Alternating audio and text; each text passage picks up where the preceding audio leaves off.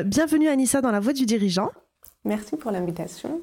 Alors dans cette émission, nous allons t'interroger en fait sur ton parcours de dirigeant, les décisions difficiles et les expériences euh, compliquées que tu as pu euh, vivre dans ton parcours, et puis surtout le secret de ta résilience.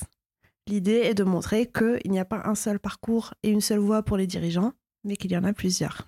Euh, bah, commençons tout de suite en rentrant dans le vif du sujet. Est-ce que tu pourrais te présenter et présenter ton activité? Alors, je suis euh, Anissa Mekrabèche, j'ai 33 ans et je suis euh, chef d'entreprise. J'ai créé euh, ma société il y a bientôt 3 ans. avant ça, j'ai un parcours qui n'a rien à voir dans le monde des affaires. J'ai travaillé pendant 5 ans à l'aéroport, à l'aéroport de Charles de Gaulle à Paris en tant qu'agent de trafic. Ensuite, euh, j'ai appris la langue des signes française euh, pour un intérêt, un intérêt perso. Pardon. Et puis ensuite, euh, j'ai monté ma micro-entreprise de sac à main en cuir. Tout cela un petit peu avant la société actuelle. Donc tes débuts dans l'entrepreneuriat, c'était ton entreprise de sac à main en cuir tout à fait. C'est vrai que cette, cette expérience a permis de peaufiner certaines compétences que j'ai pu mettre à profit euh, pour la société actuelle. Est-ce que tu peux nous en dire plus du coup sur la société actuelle? Alors c'est une société euh, que j'ai créée il y a en mai 2020 euh, pendant la pandémie. J'avais pas du tout prévu de la créer, mais par sécurité, je l'ai créée avec mes associés. Donc c'est un entourage proche. Euh, mais avant ça, je vais expliquer le produit. Euh, donc, c'est un produit qui est euh, né suite à une expérience personnelle. Donc, c'est un masque transparent qui facilite la lecture labiale des personnes sourdes et malentendantes. c'est lorsque je me suis rendue à la pharmacie que ça a été très compliqué pour communiquer. Et je me suis dit qu'il fallait faire quelque chose, puisque je porte des appareils auditifs, j'ai une surdité moyenne bilatérale, et selon les situations, je m'appuie sur la lecture labiale. Et pendant la pandémie, avec le masque, c'est vraiment compliqué. Pour ma part, j'entends la voix, mais c'est comme si c'était une personne étrangère euh, qui parle, dans une, dans une, langue étrangère, qui parle. Et donc, euh, en une semaine, euh, j'ai créé un prototype, j'ai monté une récolte de fonds et j'ai créé un site internet et enfin, j'ai contacté la presse.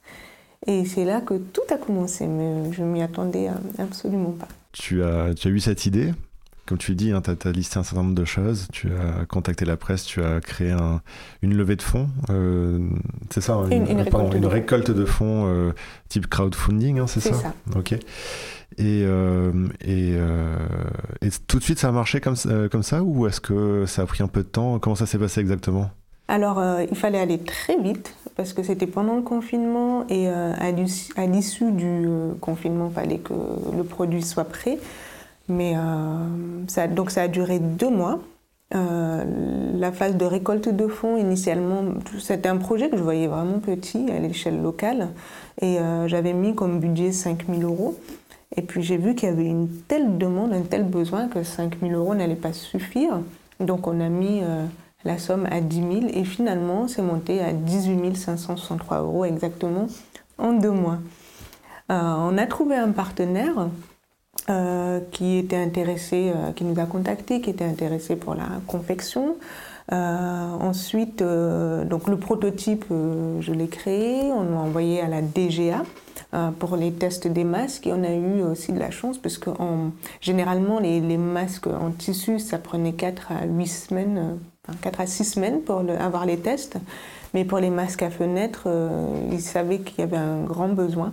Donc les, délais étaient raccourcis. En 10 jours, on a eu les résultats et on était les premiers euh, en France à avoir des masques qui répondent aux critères de la DGA.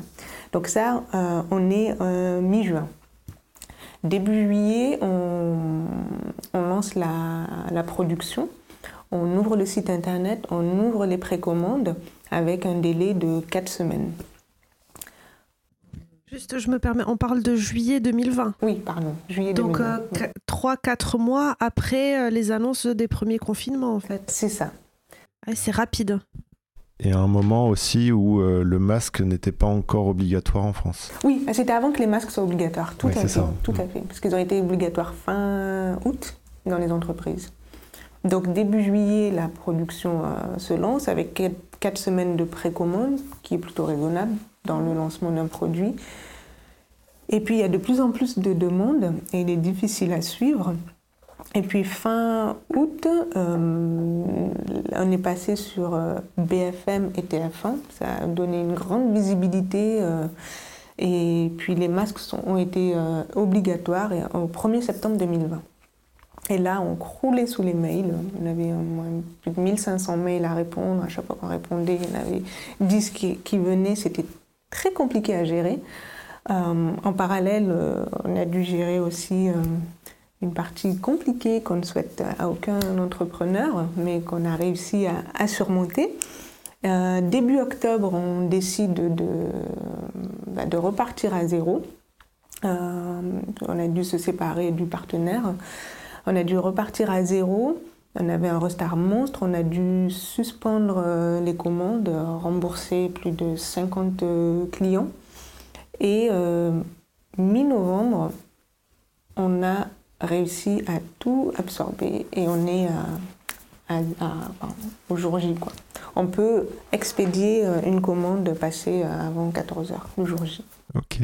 Alors j'ai une question supplémentaire euh, par rapport à ça. Tes principaux clients à ce moment-là, c'est des particuliers ou ce sont plutôt des entreprises? C'était les deux. C'était les deux, c'était les entreprises, il y avait des grands comptes, il y avait des particuliers.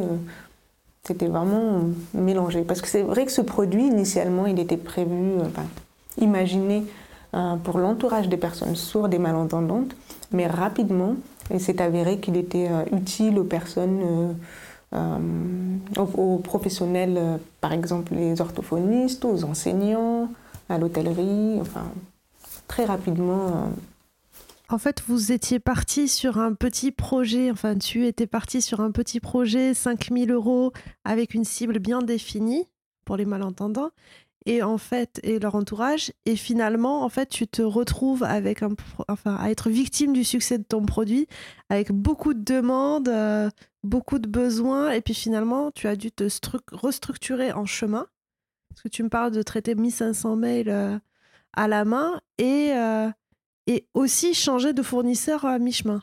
Exactement. Alors c'est vrai que au début, moi j'étais toute seule dans le projet et puis rapidement mon entourage m'a rejoint parce que c'était impossible à gérer toute seule. Il fallait euh, euh, déjà remercier les donateurs qui ont participé à la récolte de fonds, répondre aux mails et euh, les sollicitations aussi des médias et puis avancer dans la recherche de fournisseurs, dans le prototype. C'était impossible toute seule. Mm. Et ensuite, euh, à mi-chemin, en effet, il a, dû, il a fallu qu'on trouve un autre euh, fournisseur, euh, une autre, usine de fabrication. on a dû recruter aussi pour la préparation de commandes, pour le traitement aussi des mails. tout ça en très peu de temps. Il fallait aller très vite. J'ai plein de questions, j'ai plein de choses à demander, c'est génial. Bah, la, première, là, c'est tu dis, tu parles de recruter. Est-ce que tu avais une expérience du recrutement au, préalable? Et au-delà de, du recrutement en soi, c'est est-ce que tu avais une expérience de management, donc de, de gestion de, de salariés, d'équipes, euh, etc. Je n'ai pas d'expérience dans le recrutement ni dans le management. Et euh, le recrutement, on a sollicité euh, dans un premier temps l'intérim, mais alors, comme c'était euh, c'était très étrange parce que je voulais pas qu'il y ait n'importe qui dans la société, donc je voulais que ça soit un entourage que l'on connaissait et euh, cet entourage, on leur proposait de passer par l'intérim euh, pour travailler avec nous. Il y avait des données sensibles, on était dans des petits bureaux, enfin c'était très compliqué, fallait être prudent. concernant la partie management des salariés, alors comme je suis entourée d'associés, on se répartit les tâches. Euh, par exemple, pour la partie logistique, ça va être mon associé, c'est lui qui a géré la partie recrutement euh, pour les préparateurs de commandes. Du coup, aujourd'hui, le masque n'est plus obligatoire. Qu'est-ce que tu fais exactement? Alors, c'est vrai que cette question, on se l'était posée avant que. on s'était dit que le masque va s'arrêter à un moment donné. Euh, on pensait d'ailleurs que ça allait durer trois mois, ça a duré deux ans. L'activité a duré deux ans. Mais, euh, je ne vais pas dire dès le début, mais on s'était déjà préparé, on s'était dit comment on pouvait euh, travailler, continuer de travailler dans l'inclusion. Et donc depuis six mois, presque, presque neuf mois, on développe euh, une marketplace de produits euh, inclusifs. Donc l'objectif, c'est de rassembler les vendeurs, euh, les distributeurs sur cette plateforme pour que les personnes qui sont en situation de handicap ou les personnes âgées ou bien les personnes qui ont un besoin allant de la petite gêne au handicap entre guillemets, c'est vrai que euh, puissent retrouver des produits. Parce qu'il existe des produits qui, qui sont innovants, mais euh, les créateurs, euh, quand ils débutent, peuvent manquer de visibilité. Et nous, on souhaiterait vraiment tout rassembler et également les mettre en avant à travers notre série de reportages interviews. Il y a beaucoup de choses qui sont faites dans la recherche pour, pour aider certains handicaps, etc. Il y a beaucoup de choses qui sont faites par, euh, comment dire, par des médecins, par des docteurs et des ergonomes, euh, etc. Mais on ne pense pas que beaucoup de personnes qui vivent au quotidien euh, des problèmes ont aussi certaines compétences d'innovation, créent des choses et eux, par contre, n'ont pas la l'aura et la portée qui permet de, de, le faire connaître ou de le commercialiser ou de le produire en masse en tout cas. Et donc c'est très utile d'avoir ce genre de, de, marketplace justement qui permettrait de faire ça. Tout à fait. Et surtout que euh, ce qui est très très important dans l'entrepreneuriat ou même dans la vie de tous les jours, c'est euh, bah, la confiance, de rencontrer des personnes de confiance. Et euh, nous, de par notre expérience, notre mésaventure, mais qu'on a su transformer en force, on souhaiterait accompagner ces créateurs, éventuellement les conseiller, dans la bienveillance et le respect de leurs euh, produits, de la propriété intellectuelle. J'ai l'impression que tu nous utilises un petit peu. On va peut-être y venir. Quelle a été la plus grande difficulté que tu as rencontrée en tant qu'entrepreneur? Dès le début, je me suis dit que euh, pour monter la société, il fallait que ça soit un proche entourage et euh, je ne voulais pas laisser n'importe qui dans la société. Et ça j'ai mis vraiment beaucoup de temps, je dirais peut-être plus d'un an, pour recruter de l'extérieur. Parce que je voulais qu'il y conserver cette, cette relation de confiance et, euh, et cette bienveillance au sein de la société. Pourquoi c'était si important pour toi? J'avais eu écho et euh, je l'ai expérimenté que euh, le monde des affaires est un monde qui peut être un peu, un peu beaucoup requin et que et puis, je l'ai expérimenté malheureusement, mais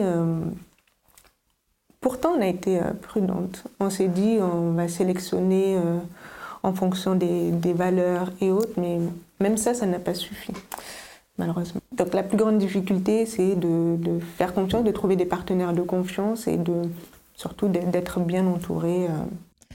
D'accord. Donc tu dis que tu es entouré par ton entourage. Donc euh, j'imagine des gens de la famille, des amis. Mais au bout d'un moment, il n'est pas illimité ton entourage. Donc tu as dû faire appel à des euh, personnes extérieures, hein, donc faire des recrutements, j'imagine. Est-ce que ça a été difficile pour toi de, de passer ce pas-là? Qu'est-ce que tu as fait pour, euh, pour y arriver? Alors ça a été difficile surtout pour la partie développement web.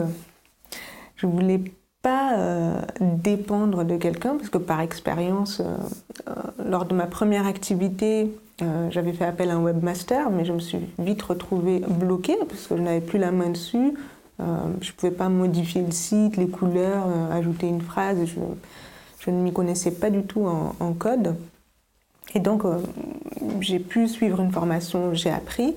Mais c'est vrai que pour le nouveau projet, la marketplace, pareil, je voulais pas non plus euh, que n'importe qui euh, nous accompagne dans, le développement web. Mais j'ai vite remarqué, euh, je me suis vite confrontée, malheureusement je ne peux pas être excellente en tout, experte en tout, et qu'il est important de, déléguer et de faire appel aussi à des personnes qui ont plus de compétences que soi. Et ça, je pense que ça peut être un peu difficile au début à, l'accepter, mais, en fait, c'est pas une tare, c'est normal. Bah, c'est normal, oui. Et, surtout que quand on est chef d'entreprise, on a tellement de choses à gérer que si on veut tout faire soi-même, c'est pas, pas possible. Euh, en tout cas, on, est très vite confronté à une limite de notre propre capacité. Et, donc, si on veut que l'entreprise aille plus loin, on est obligé de, déléguer, de, de, faire confiance. La confiance, c'est un vaste sujet. On a la possibilité de, tout faire en interne dans une entreprise. C'est-à-dire qu'on peut très bien dire, imaginer que quand on. Donnes, je prendre ton exemple, hein, les masques. les masques, il faut euh, faire du marketing, il y, a, une notion de marque, il y a de la communication, il y a euh, la production, il y a, plein de choses à faire. Tous ces éléments pris un par un, on peut très bien imaginer que l'entreprise fait tout. Donc ça veut dire qu'il faut construire des usines, il faut investir beaucoup, il faut aller voir les banques qui signent des prêts. Mais c'est faisable. Malgré tout, il y a toujours un problème de confiance après qui est en interne, quand on recrute, bah, il faut faire confiance aux personnes surtout qui auront des responsabilités donc, euh, donc là, il y, a une première difficulté.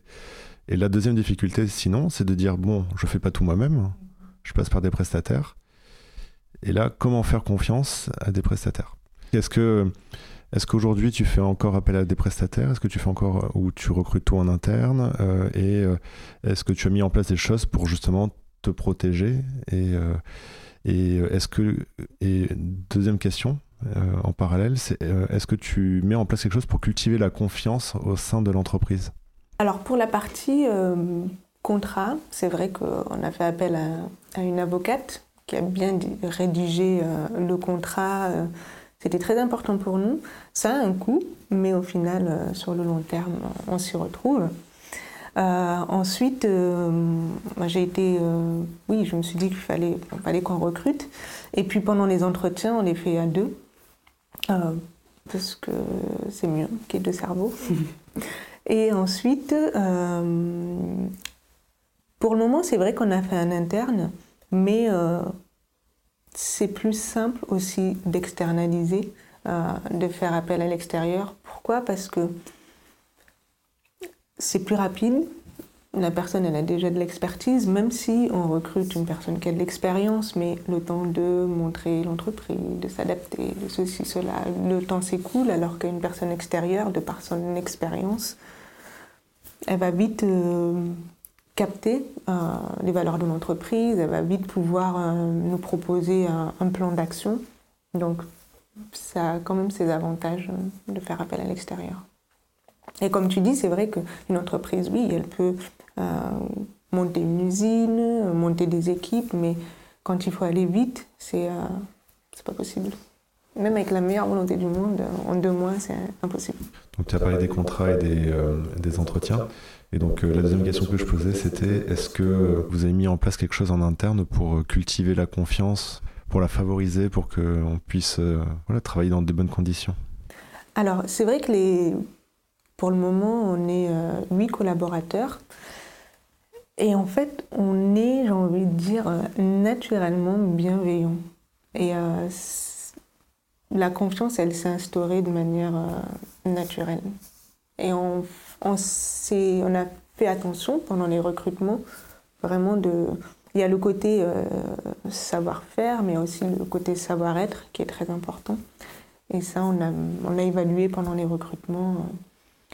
Mais après, quand c'est une petite équipe, c'est facile à gérer, mais quand l'entreprise s'agrandit, euh, on verra plus tard.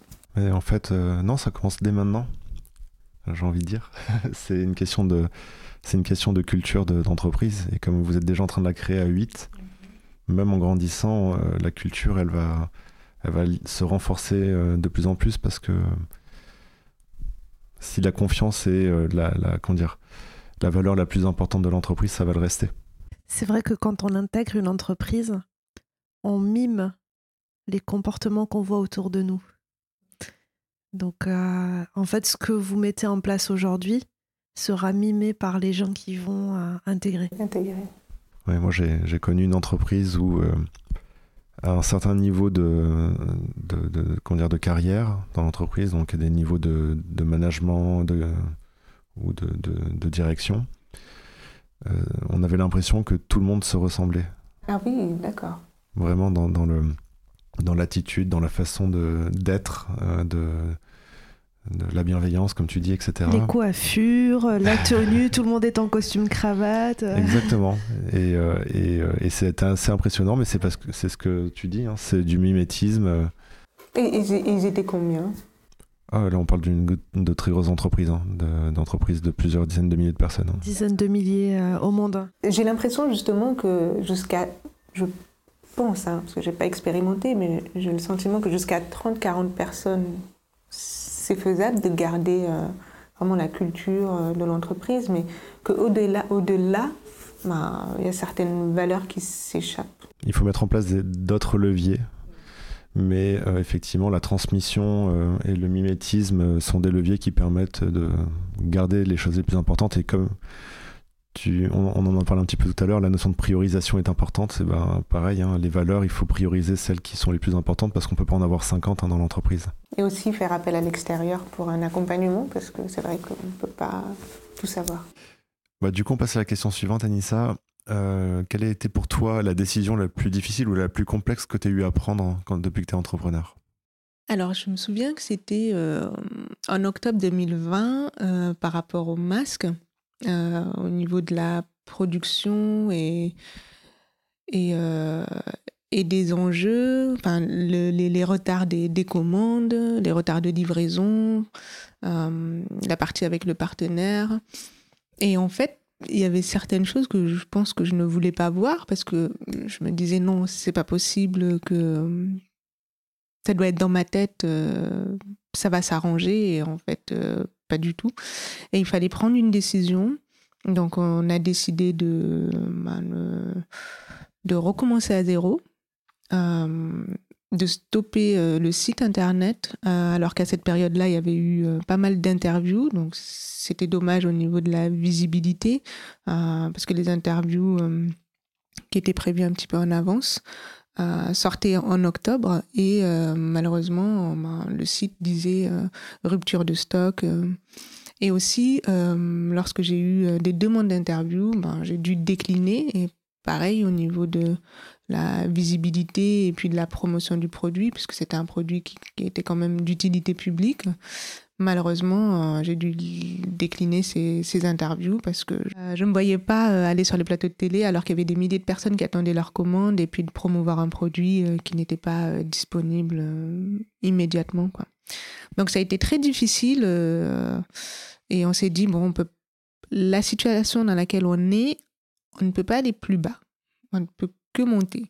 Donc, on a pris la décision de recommencer à zéro, de trouver notre fabricant, euh, d'acheter les matières premières, de rembourser les clients, de fermer le site.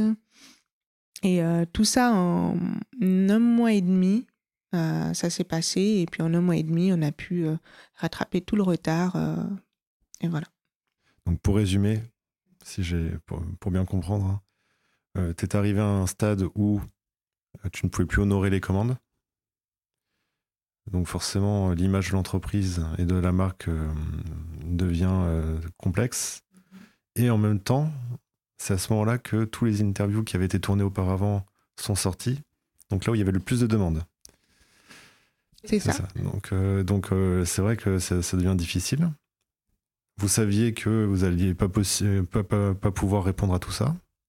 Donc le site, première étape, hein, on dit rupture de stock, euh, voilà. Mais euh, ça suffit pas. Il faut euh, derrière qu'il y ait d'autres choses qui soient mises en place. Donc la décision, c'était finalement soit on arrête tout, c'est ça, hein, c'est soit on arrête tout, soit on remet tout à, zéro pour réussir à remonter la vente. Exactement. Et c'était soit, en fait, la situation dans laquelle on était, c'était euh, c'était vraiment complexe et plus on attendait, plus on, reculait l'échéance, mais à un moment donné, on allait être bloqué. Donc on s'est dit, on va, on va, on va stopper. Et euh, c'est là que on a, on a, recommencé à zéro. On était vraiment à, deux doigts bah, de, oui, de fermer l'entreprise puisqu'on n'avait pas de produit. On avait euh, des milliers de commandes et euh, il y a même des, clients parce qu'on avait énormément de mails, on n'a pas pu les traiter en temps et en heure. Il y a même des clients qui se sont plaints euh, auprès de 60 millions de consommateurs pour dire, même auprès de auprès d'un site gouvernemental, on avait reçu une lettre, une plainte. ça faisait vraiment mal au cœur parce qu'on n'était pas du tout dans cette dynamique-là. C'était vraiment pas de notre faute. Mais bon, on a réussi à rebondir et avancer. Donc vous avez plein de commandes, vous aviez pas possibilité de les honorer, et en plus les, euh, les problèmes arrivaient, les emails arrivaient, les plaintes arrivaient, et donc vous avez tout repris de zéro. C'est ça, tout repris de zéro, euh, que ce soit au niveau de la production, euh, même au niveau du local, parce que initialement le le modèle, euh, on était une petite équipe, il était prévu qu'on reste euh, petit et que ça soit externalisé, mais finalement on a dû changer de local parce que c'était des bureaux qu'on avait et on avait besoin de plus d'espace de stockage pour les matières premières, pour euh, les expéditions des masques. Il fallait vraiment tout gérer en même temps. Tu as dit quelque chose de très intéressant par rapport au fait que bah, plus tu attends, plus ça empire. Et euh, c'est vrai qu'on a souvent réfléchi à cette notion de réfléchir ou agir. Euh, est-ce que la réflexion, c'est important, ça permet de planifier, ça permet d'être sûr de prendre la bonne décision parce qu'on regarde tout, euh, dire, tous les facteurs, on, on, fait, on est sûr de prendre la bonne décision quand on la prend. Sauf que si ça nous prend deux ans à réfléchir, potentiellement c'est devenu pire, bien pire, et que et donc tous les indicateurs, toutes les, euh, les, facteurs qui devaient être là pour prendre la décision ont évolué, ont changé, donc il faut recommencer à analyser, et c'est infini. Euh, et il y a des moments comme euh, le cas que tu cites, où c'est de pire en pire, de jour en jour, où la décision, en fait, il faut la prendre très rapidement, et le, facteur temps est limite le plus important. Donc là, il faut avoir le courage d'agir et d'arrêter de réfléchir, entre guillemets. Donc ça, c'est un bel exemple. Parce que dans toutes les situations, il y a des avantages et des inconvénients. Mais le plus important, c'est vraiment de, communiquer et puis même de les mettre à, l'écrit pour vraiment se rendre compte euh, de la situation et de se dire, bon, si je prends cette décision, euh, il y aura telle et telle et telle conséquence si je prends celle-ci et ainsi de suite. Et puis, bah, choisir euh, après la décision qu'il faut. Bah, bravo, c'était une décision pas évidente, j'imagine, à prendre. Euh, du coup, vous avez réussi à redresser la barre, ça vous a pris euh, beaucoup de temps euh?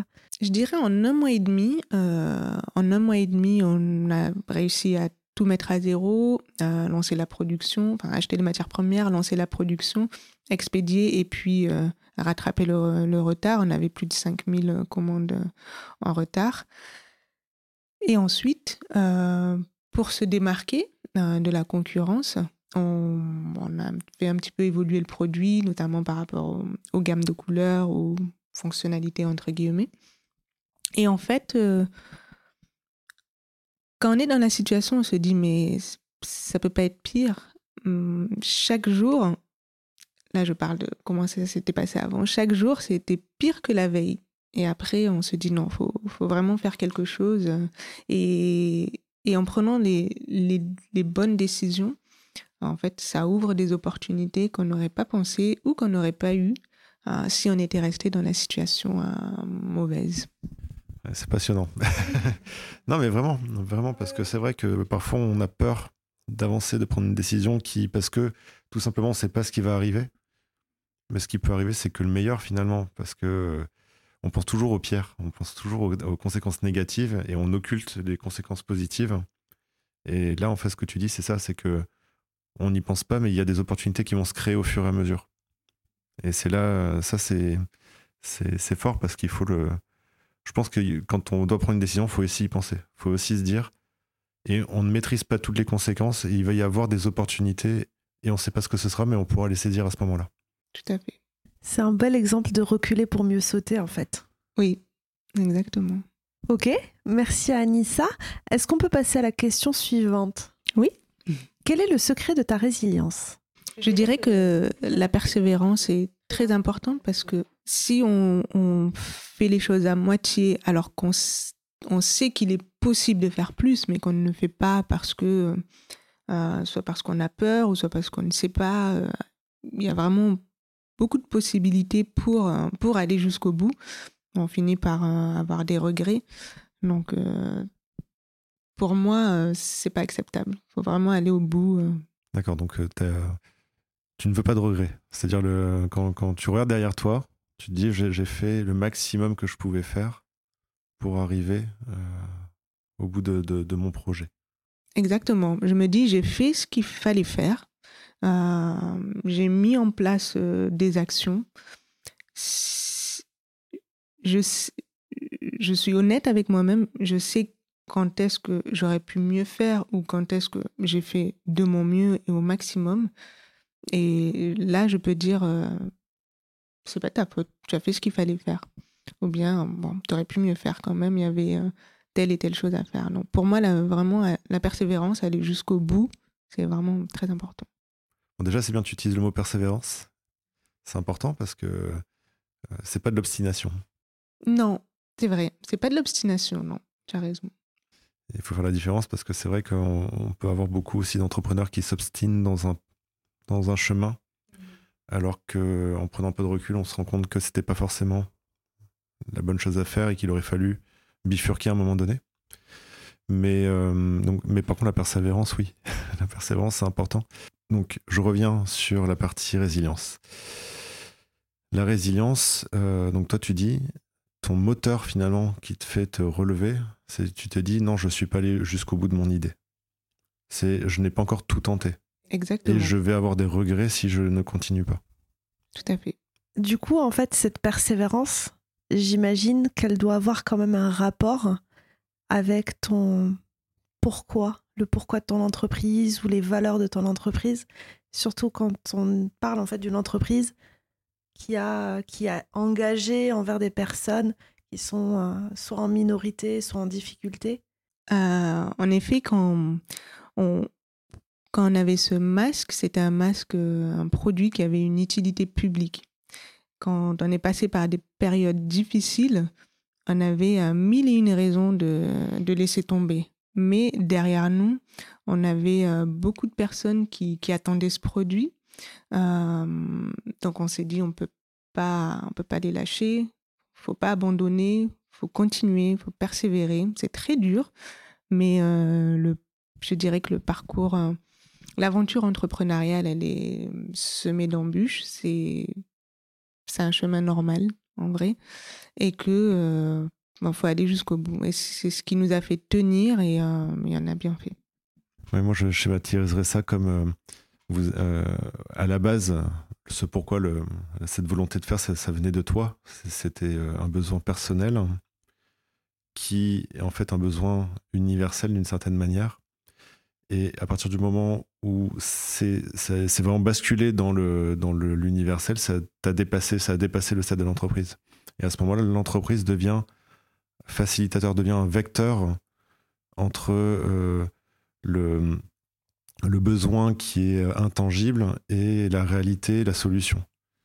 Et, euh, donc finalement, bah, si ça quoi quelque part, on se dit, bah, il faut trouver une solution, mais nous on est là pour ce service-là pour, pour apporter quelque chose aux gens. Exactement. Oui, donc on passe à la suite, a dit ça. Euh, on a prévu quelques petites questions du tac au tac. C'est des questions, justement, on, ne les dévoile pas à l'avance parce que le but c'est que tu répondes spontanément au sujet. D'accord. Tu choisis la réponse, tu as le droit de dire de ne pas faire de choix. et puis tu as le droit aussi de donner des explications supplémentaires pour expliquer ton choix. D'accord. Est-ce que tu es plus recrutement ou prestataire externe? Euh, Je dirais les deux. Euh, recrutement, alors ça va dépendre aussi de certains corps de métier, euh, mais les deux. En fait, c'est un, choix stratégique. Ce qu'on a envie d'intégrer en, compétences dans, l'entreprise, on recrute. Est-ce que tu es plus formation ou auto-formation? Les deux. Pourquoi? Euh, la partie formation, c'est très important de, de se former. Euh, on ne peut pas tout savoir. Et en même temps, euh, on apprend avec l'expérience. Du coup, depuis que tu t'es lancé, tu as suivi des formations particulières, tu as suivi des tutoriels, des... Tu nous as parlé tout à l'heure de faire des sites web toi-même. Alors, c'est vrai que quand j'avais commencé, euh, je m'étais. Euh, pour la première activité de sac à main, euh, au début, je regardais les tutos en ligne. Pareil, pour la couture, je me suis formée toute seule, vraiment en pratiquant. J'avais jamais touché une machine industrielle, mais je me suis lancée et tout. Et pour la partie tout ce qui est communication, marketing et autres. Je n'avais absolument aucune compétence là-dessus, aucune expérience. Donc euh, là, j'ai suivi une formation et ça a été euh, quand même très bénéfique, puisque c'était une formation euh, sur six mois, un an. Et lorsqu'il y a eu l'aventure du masque inclusif, tout ce que j'ai appris, j'ai pu le mettre à profit très rapidement.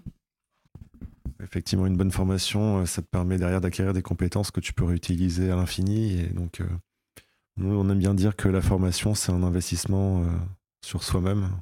Tout à fait. Parce que c'est euh, réellement ça, un investissement, c'est quelque chose qu'on. D'ailleurs, on va capitaliser dessus et euh, c'est le cas pour la compétence. Tout à fait. Et surtout par rapport au temps, parce que maintenant, sur Internet, on peut trouver de tout.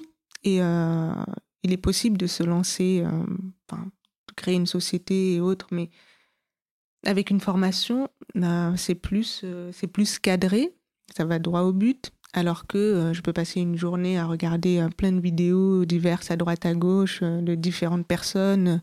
Bah, à la fin de la journée, il va manquer quelque chose. Quoi. Ça, la formation, le pédagogue, il a réfléchi pendant des jours à ce qui était important de savoir, comment le savoir, etc. Il a fait lui-même toutes ses recherches sur Internet pour pour délivrer la bonne information au bon moment J'encourage les, formations. On peut penser que c'est onéreux, mais pas forcément. Parce que si on calcule euh, combien de temps on passe et combien de temps on, met pour passer à l'action, tout, le temps qu'on a perdu, en fait, avec une formation euh, et un cadrage, euh, on en gagne beaucoup plus de temps. Première question, c'est est-ce que tu es ou est-ce que tu as fait partie d'un réseau d'entrepreneurs? Alors, au début, non. Euh, j'ai eu l'opportunité euh, par rapport au masque, euh, par le réseau est un peu venu à moi. Et ensuite, on m'a suggéré d'aller sur LinkedIn. je, je, connaissais deux noms, mais, mais en fait, c'était super intéressant. Et au fur et à mesure, je me suis rendu compte que le réseau est très important. on fait de belles rencontres. Ok. Et aujourd'hui, est-ce que tu es inscrite dans un réseau du coup euh, euh, Je sais pas si tu connais par exemple BNI ou des, des, des, réseaux de ce type-là? Alors je connais, mais c'est vrai que non, je n'y suis pas. Donc euh, c'est le réseau, c'est toi-même qui le construis en rencontrant des gens. Oui, c'est ça. De, de, fil en aiguille, de bouche à oreille. Le téléphone et les emails, est-ce que c'est pour toi un ami ou un ennemi? Je dirais que c'est un ami à qui il faut savoir dire stop.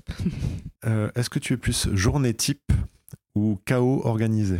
Je dirais les deux. Les deux, parce qu'il y a des fois où euh, bon, c'est important quand même d'avoir d'avoir un planning et de s'y tenir, mais parfois il y a des imprévus qui sont euh, importants à traiter.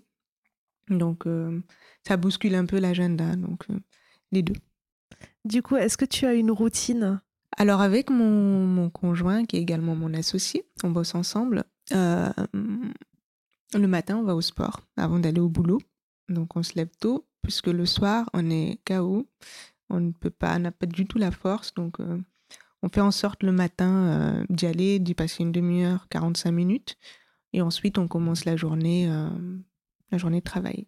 Est-ce que tu es plus lecture, vidéo ou podcast? Alors avant, j'étais beaucoup podcast. Euh, quand je faisais de la couture, euh, j'écoutais en même temps euh, des podcasts sur le développement personnel et autres. Mais depuis l'aventure du masque, je dirais que je suis plus lecture parce que ça me permet de, bah, de me poser, de couper des écrans et de me concentrer. Du coup, est-ce qu'il y a un livre que tu voudrais conseiller aux entrepreneurs? Alors, on m'a offert ce livre et j'en suis très contente. Euh, faudrait que je le relise plusieurs fois. Hum, ça s'appelle Les principes du succès. Et euh, donc, c'est un entrepreneur qui a eu, euh, qui, a, créé des entreprises, qui a eu des échecs et a puis du succès. Et en fait, euh, qui donne des conseils, qui est très intéressant. Et même question pour euh, le, podcast, même si ça fait plus longtemps. Est-ce que tu as un, nom de podcast à conseiller? Alors oui, mais il est aux États-Unis, c'est en anglais. c'est un, un entrepreneur. Alors, pourtant, la personnalité n'a absolument rien à voir avec la mienne. C'est quelqu'un qui, qui, va parler très, très sèchement, très durement. Mais quand je l'écoute, je me dis, mais, mais c'est vrai, c'est tellement ça. Et donc, je l'écoute parfois quand je fais du sport le matin. et faut, faut l'écouter. Vraiment, il est incroyable. Alors, il s'appelle Andy, Andy Frisella. Andy Frisella. Alors, est-ce que tu fais plus sport ou art? Alors, je dirais les deux. les deux, le sport, c'est important d'avoir une activité physique, vraiment de se dépenser. Et pour la partie art, euh, la partie couture, mais malheureusement, ça fait, j'ai plus trop le temps. Ça fait longtemps que j'ai pas, j'ai pas cousu. Et pourtant, ça fait, euh, ça fait du bien vraiment de, se concentrer sur, euh, sur une idée et puis de la matérialiser avec des matières. donc les deux. D'accord, tu fais tes vêtements, tout ça, ou c'est que des sacs à main? Je fais les deux. J'ai fait ma. Alors quand j'habitais en Guyane, j'avais fait ma garde-robe d'été. Donc c'était une belle expérience. Mais ça prend du temps aussi, faut, oui, faut vraiment, être passionné c'est ça, faut prendre ça prend du temps et puis je pourrais faire un petit peu tous les jours, 15-20 euh, minutes, mais pour moi, ça n'a pas de sens. Euh. Il vaut mieux y consacrer deux heures pour bien avancer plutôt que 15 minutes. Tu, nous posais la question de est-ce que la couture, euh, ça rentre dans l'art ou pas Pour moi, oui, au sens où l'artisanat, c'est une forme d'art de, manière générale. Donc, Moi, personnellement, quand je fais de la couture, ce n'est pas de l'art. C'est tout sauf de l'art ce que j'ai fait. Oui, mais la couture, justement, c'est ce qui est très bien, sûrement d'autres activités, hein. mais euh, la couture, elle nous apprend beaucoup la patience. Est-ce que ton entourage euh, a évolué depuis que tu es entrepreneur Et comment a réagi ton entourage au moment où tu es devenu entrepreneur? Où tu as fait ce choix de devenir entrepreneur? Alors, pour ma part, j'ai la chance euh, d'avoir un entourage qui m'a beaucoup soutenu, euh, qui m'a qui m'a soutenu. Alors, par exemple, euh, je vais prendre un exemple. Ma mère, elle ne s'y connaît absolument pas dans le milieu des affaires. Elle n'a absolument pas du tout la notion d'argent. Pour elle, entre 10 000 et 100 000 euros, elle ne voit pas trop la différence. Et pourtant, elle me soutient énormément. côté amie, j'ai pas ressenti de, différence. Euh. Est-ce que. Après, ça va peut-être dépendre des personnes, mais est-ce que moi, de mon côté, j'ai pas forcément changé Qui fait que nos relations sont restées euh, comme elles étaient avant? Je ne sais pas. Ça va dépendre des personnes. Euh. Et ah, aussi, une personne, elle peut rester inchangée mais son entourage peut être un peu malveillant, hum, jaloux, et puis forcément, euh, ça peut créer des, des conflits. Mais mon entourage est bienveillant et content pour moi, donc... Euh, Merci beaucoup pour, euh, pour ta réponse. ben, on a fini. Est-ce que tu voudrais rajouter quelque chose? Hum, le conseil que je dis souvent, mais euh, bon, après c'est un conseil classique, hein, et quand même quand on le lit euh, dans, les, dans les livres euh, d'entrepreneuriat, c'est de ne pas lâcher. Vraiment, c'est d'aller jusqu'au bout et puis tout donner, comme ça, il n'y a pas de regrets et, et bien s'entourer. Tu viens de citer deux choses hyper importantes, c'est que nous, on, on le voit hein, tous les jours. les entrepreneurs qui sont encore là aujourd'hui, qui réussissent, en général, c'est parce que ça fait longtemps qu'ils entreprennent. Il faut au minimum 3, 4, 5 ans avant d'être sûr d'avoir un business qui tourne bien. Il y en a qui réussissent au, bout de deux jours. Hein. Il n'y a pas de problème avec ça. Mais c'est juste que en moyenne, il faut du temps. Et donc, de la persévérance. Et la deuxième chose, c'est la solitude de l'entrepreneur. Donc, il faut effectivement trouver un entourage, s'entourer perso que professionnel aussi. C'est très important d'avoir un, bon accompagnement tant par l'avocat que le comptable, ou même euh, un accompagnement pour développer euh, l'entreprise. Au début, on pourrait penser que c'est onéreux, mais non, en fait, euh, non. Parce que mm, ce qu'une enfin une, agence peut peut accompagner, on va dire 3-4 mois, vous ça va vous prendre un an, mais vous avez perdu de l'argent pendant un an et c'est peut-être pas le bon chemin en plus. C'est ça, il faut raisonner en termes d'investissement et de retour sur investissement plutôt que juste ça me coûte tant. Exactement, vraiment. Est-ce que j'investis du temps et puis j'obtiendrai euh, quelque chose? J'obtiendrai euh, une telle somme d'argent et je gagnerai du temps ou de l'argent ou les deux? Exactement. Et pas uniquement. Euh, ça va me coûter tant. Voilà, juste que ça va me coûter. Hmm. Bah, merci beaucoup Anissa. Où est-ce qu'on peut te retrouver pour ceux qui nous écoutent? Alors, sur le site pinkelmarket.com, donc P-I-N-C-L market.com et également notre chaîne YouTube où on interviewe euh, les jeunes créateurs de produits euh, inclusifs et c'est sur euh, YouTube, c'est Pinkel, P-I-N-C-L. Très bien, de toute façon on mettra tous les liens dans la description. Très bien. Ben, merci à vous de votre écoute et pour cet échange très enrichissant. Merci à toi. Merci à vous.